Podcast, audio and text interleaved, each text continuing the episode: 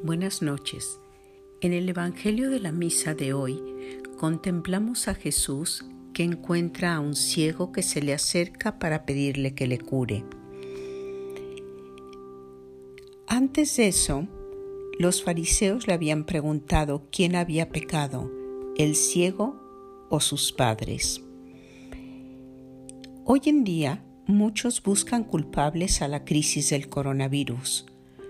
Juzgan sin saber realmente a China, al mercado chino y la sopa de murciélago, a este que hizo tal, al otro que hizo cual.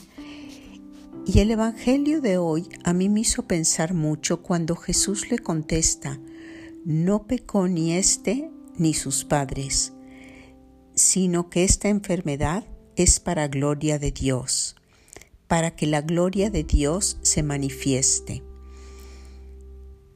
Y sí, podemos buscar culpables, pero creo que más allá de culpables o no culpables, en los hechos dolorosos o grandiosos de nuestras vidas, siempre hay algo mucho más grande.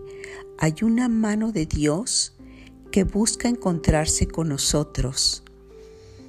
Tú te has puesto a pensar qué mensaje te quiere dar Dios a ti personalmente a través de esta crisis que estamos viviendo?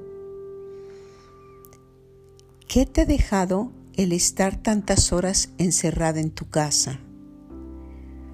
¿Cuántas verdaderas conversaciones has podido tener con tus papás, con tus hermanos?